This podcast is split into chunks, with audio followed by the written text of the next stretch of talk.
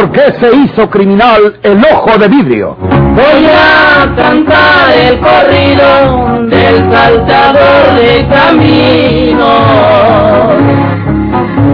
que se llamaba Porfirio, llamábanle ojo de vidrio. La borrascosa juventud de Porfirio Cadena. Cómo perdió uno de sus ojos y por qué tuvo que seguir la vida criminal perseguido por sus poderosos enemigos.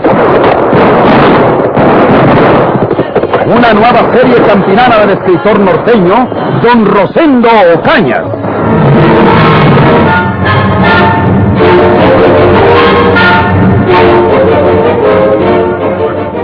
¿Dónde están sus hijos? No sé. No sabe. Niega que los dos andan con ese asaltante Porfirio Cadena. No, no sé. ¿Dónde estaban usted y sus hijos? ¿Dónde radicaban desde que dejaron Monterrey el mes pasado? No quiere responder. ¿Nos va a obligar a que recurramos a la fuerza? Estábamos en Tampico. Yo no tengo la culpa de todo lo que ha pasado. Nunca ha sido mi intención proteger a ese señor Porfirio Cadena. Él entró a mi casa el día que se fugó de la penitenciaría. Tuvimos miedo de denunciarlo. Luego él salvó a mi hijo Bernardo cuando ustedes lo acusaban de cómplice de Porfirio. Nos fuimos a Tampico para alejarnos de todos esos líos. Mis hijos supieron que Porfirio se hallaba herido en el hospital y vinieron a verlo. Me dejaron un recado en el que me decían que tratarían de salvarlo para corresponder a lo que él hizo un día por Bernardo. Me asusté y vine a Monterrey a buscarlos. ¿Por qué me detienen? Ah, Está bien que me pregunten todo lo que gusten y yo estoy dispuesta a decirlo, pero tengo dos días con sus noches en estar encerrada en este lugar. Agradezca que no la tenemos en la cárcel, que no está en una celda como debiera estarlo. En esta habitación donde la tenemos está como en su casa. ¿Por qué no me sueltan? ¿Por qué no me dejan ir a mi casa? ¿Quiere saberlo? Porfirio Cadena y los hijos de usted tratarán de sacarla de aquí. Vendrán a eso y entonces los tendremos a todos. ¡Llévensela! ¡Enciérrenla ahí mismo!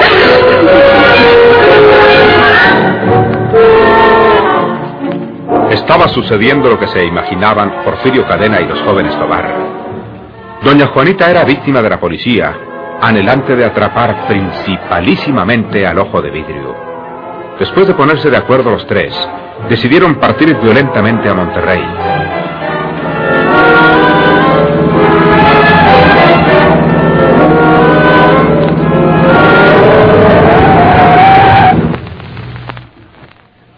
Abajo, muchachos. Aquí nos quedamos. Salta, Lalo. Sí. Gracias, amigo. Aquí quedamos cerca de donde estamos trabajando. Muchas gracias.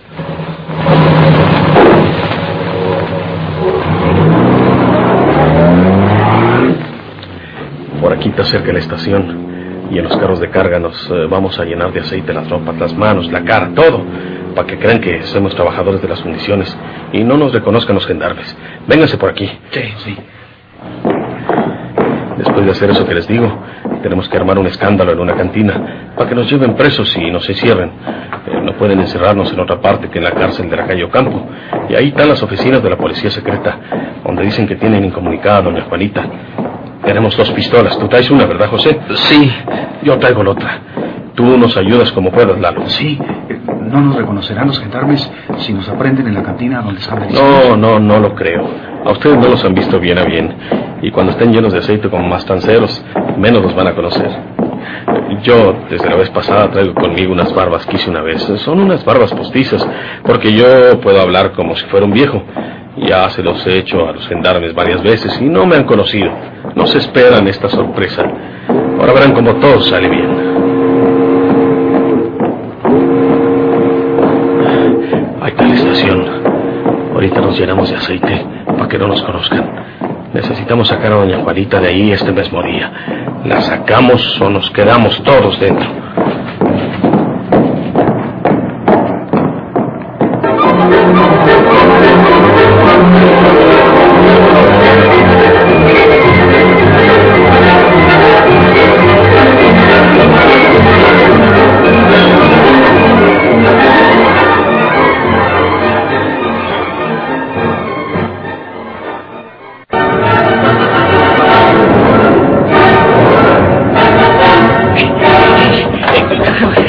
Conmigo, solo tienen los dos.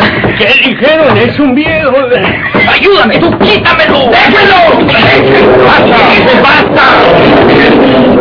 Esa borrachera, ¿eh? Salen del trabajo y en vez de irse a su casa se meten en la cantina.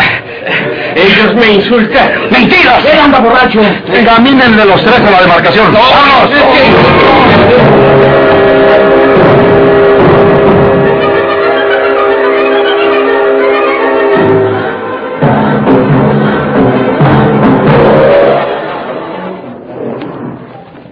Aquí tenemos que pasar la noche en patio chico. En la mañana que nos saquen a la calificación, tenemos que libertar a doña Juanita. No se muevan de aquí. Yo voy a tratar de sacarle algo al llavero ese, al que tiene las llaves de la reja. Está bueno. ¿Qué,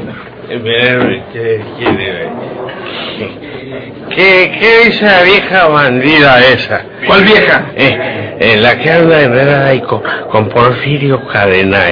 El mentado de ese fue vidrio. Yo leo los periódicos, amigo. Pero eh, a esa vieja debían de colgarla junto con el matón ese de Porfirio Cadena. Está encerrada allá en, en, en aquel lado, ¿verdad? ¿Eh? Allá en aquella puerta de la esquina.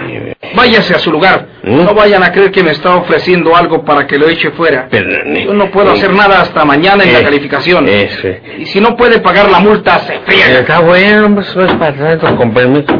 Pero, no, está bien, no se va. Pues, eh, eh, Ya sé dónde está doña Juanita. En la mañana a la hora de la calificación, como yo decía, no podemos hacer nada. Tenemos que hacerlo ahora en la noche. ¿Cómo? Comprando a ese llavero que está cuidando la reja. Cuando todos duerman, allá por la madrugada, yo le ofrezco buen dinero a ese amigo por tal de que nos deje salir y cuando estemos fuera de aquí, yo sé cómo sacar también a doña Juanita. Cúbranme tantito. Traigo unos billetes en los zapatos. Necesito quitarme uno para sacar lo que traigo ahí. Cúbranme tantito para que no me miren los otros. Hazte pa' acá, Lalo. Sí, cúbranme.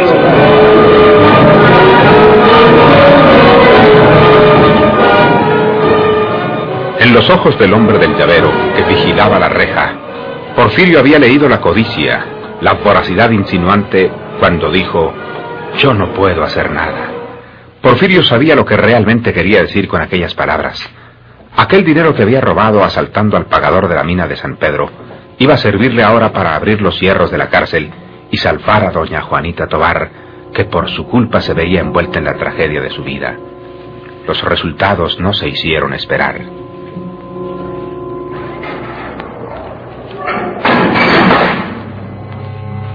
Salgan, salgan pronto.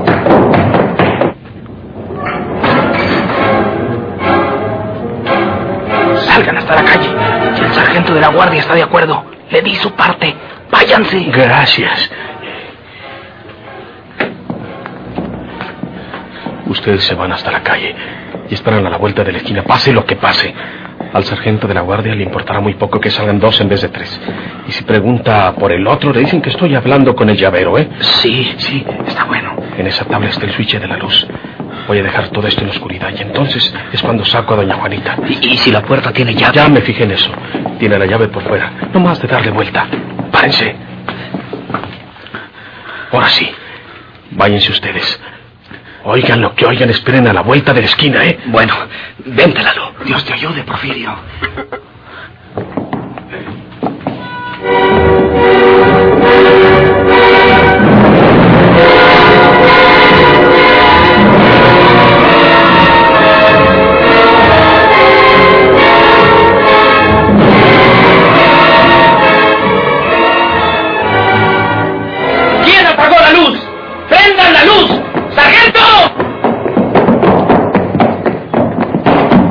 Va usted con esa mujer? Levanten las manos los tres. ¿Qué? Péguense al apadero, se mueren. Porfirio.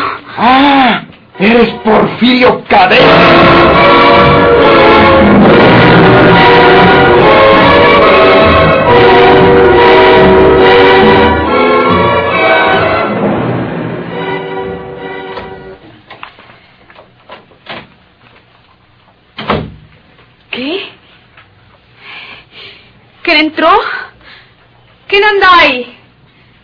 Merceditas. ¿Es usted, doña Merceditas?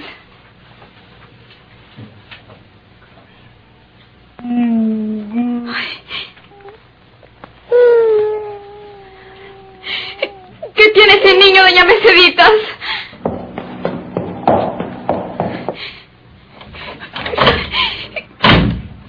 ¿Qué es esto, Dios mío? No puedo levantarme de puro miedo. ¡Doña Merceditas! ¡Doña Merceditas! Ay, uno de a caballo se fue. Voy que me robaron a mi hijo.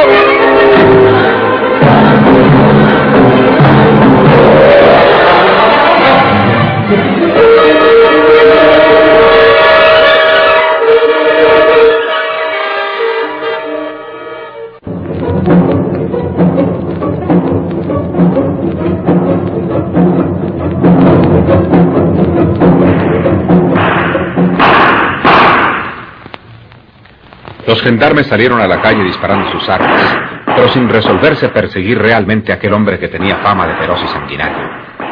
Porfirio Cadena se fue alejando sistemáticamente, seguro de que doña Juanita y los jóvenes Tobar se guiarían por el rumbo de los disparos para orientarse. La madrugada se llenó de rumores en el centro mismo de Monterrey. Las entonces aristocráticas mansiones de las calles Ocampo y Abasolo entreabrían sus ventanas para asomarse a ver lo que ocurría y entre las sombras se esfumó nuevamente el ya tristemente célebre Porfirio Cadena, el ojo de vidrio.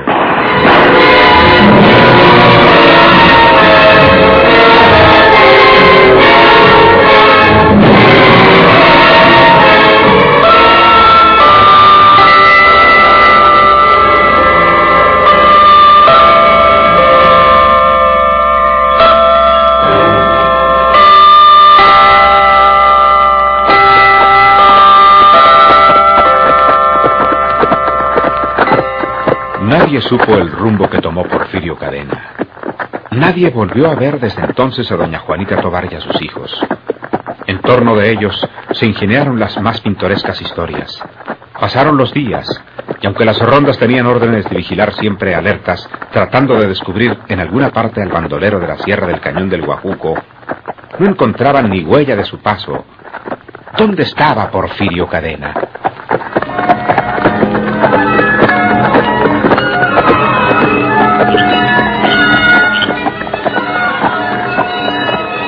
Porfirio, nos va a dejar abandonados. No, no, Juanita. Me voy así porque no quiero que me sientan los muchachos. Usted sabe que si se dan cuenta que voy por ahí, pues van a querer acompañarme y yo no quiero exponerlos más a los peligros de mi vida ni a la mala fama de bandido que tengo. ¿A dónde va, Porfirio? No se los diga a los muchachos. A ellos dígales que fui por aquí cerca a comprar unos chivos para la comida y que quién sabe si me pasa el poblado más cercano para mercar también un mandadito. Pero en realidad voy a mi pueblo, voy a Laguna Sánchez a ver a mi hermana María Jesús. Hace mucho que no la miro. Quiero saber cómo está y dejarle unos centavos. No se expone demasiado, Porfirio. En su pueblo están sus eternos enemigos.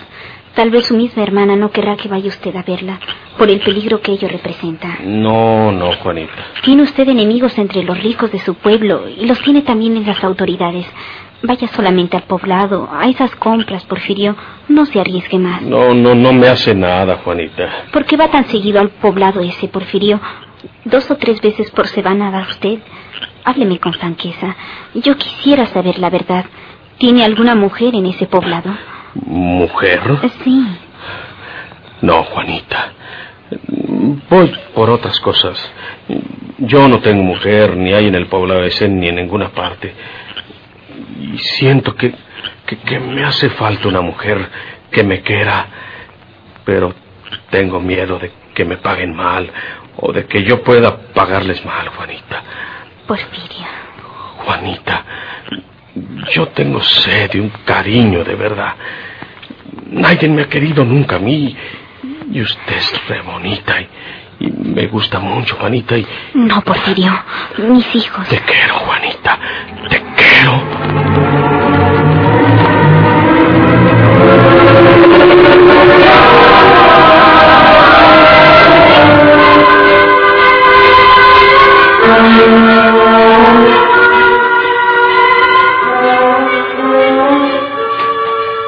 ¿Has sabido algo de tu hijito, María de Jesús? Nada, Rafaelita. Usted no le ha preguntado nada a su papá. ¿Se acuerda que se lo dije? Sí, pero papá dice que ellos no tienen que ver nada en ello. Me lo ha jurado. Y yo sé cuando papá está mintiendo y cuando me dice la verdad. Pues, entonces, ¿quién sabe quién sería el que me robó a mi criaturita? Era un hombre, eso sí, porque yo lo oía andar en la otra pieza. Eran los pasos de un hombre. Y lo que me extraña es que abrió la puerta de la calle que tenía llave por dentro. Forzosamente, ese hombre tenía una llave de esas. Y nomás mi hermano Porfirio tiene una llave de esa puerta. Ni modo que la haya sido, Rafaelita. Pues, no sé qué pensar. De pronto, se me figuró que era obra de don Ricardo Guzmán. Porque el niño es hijo de su hijo Ramiro, que en paz descanse. Pero tu papá tenía que saberlo muy bien, Rafaelita. Y si él te jura que no es Ancina, que os no tiene nada que ver en la desaparición de mi hijito, pues... ¿Quién sabe qué mal alma me lo robó? Ya me voy. Llegué de paso porque vengo del centro, de hacer unas compras. Cuando venga por aquí mi hermano, por Adiós, María de Jesús. Ya te he dicho que no hablemos nunca de él. Es verdad. Se me había olvidado. Siempre te vas a casar el próximo domingo. Sí. La verdad es que yo llegué a decirte que no dejes de ir a mi boda. Lo que ha pasado entre tu hermano Porfirio y yo está muy aparte. Te espero el domingo en casa. Pero si puedes estar en la iglesia antes, me gustaría mucho. Haré todo lo posible, Rafaelita. Se me hace que tengo luto con la desaparición de mi criatura. Ya veremos, ¿eh? Te espero. No dejes de ir. Nos veremos. Sí, Rafaelita.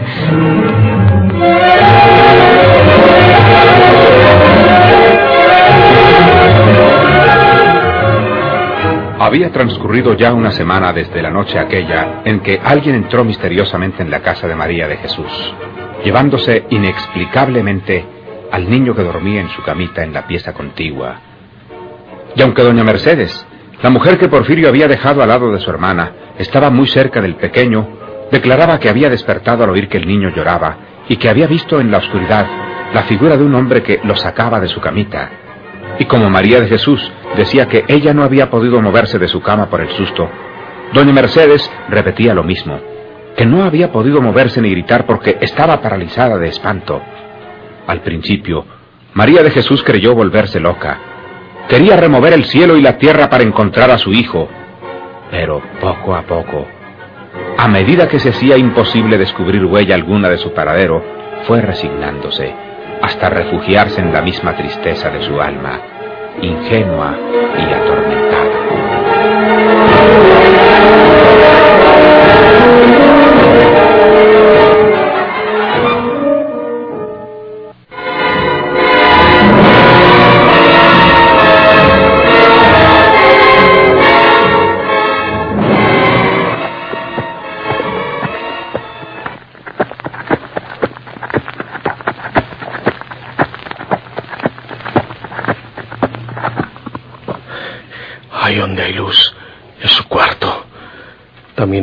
en la sala. Y hay un caballo ensillado junto a la banqueta. Y no es otro que el caballo de don Ricardo Guzmán. A ver si puedo hablar con ella sin que me sientan los viejos. Aquí me paso por entre los alambres de la cerca. A ver, a ver si no me hago garras la camisa. Ah. El, el- el perro. Pero me conoce. A ver. Tigre. Tigre. Tigre. Ya me reconoció. Ya me reconoció. A ver por el agujero de la llave. ¿Eh? Ahí está. Está leyendo en la mecedora. Bonitos novios. Está leyendo aquí en su cuarto. Y él jugando a la baraja con el suegro con toda seguridad.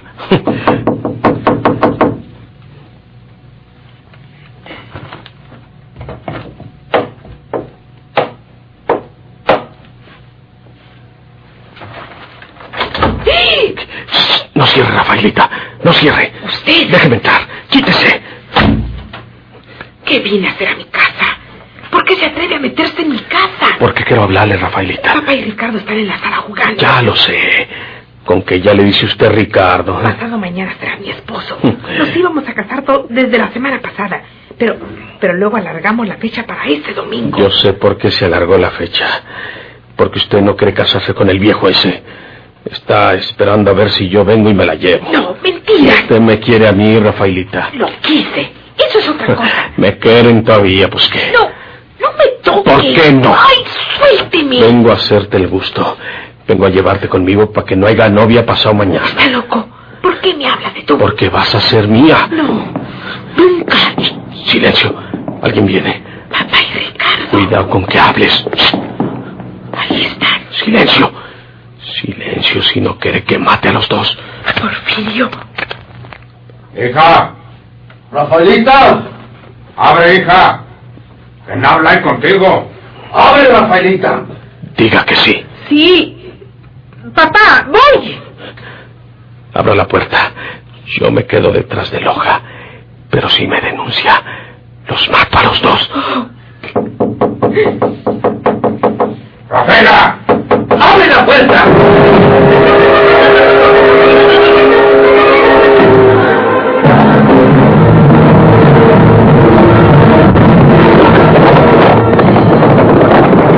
¿Por qué se hizo criminal el ojo de vidrio?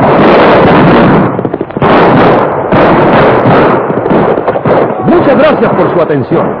Sigan escuchando los vibrantes capítulos de esta nueva serie rural. ¿Por qué se hizo criminal el ojo de vidrio?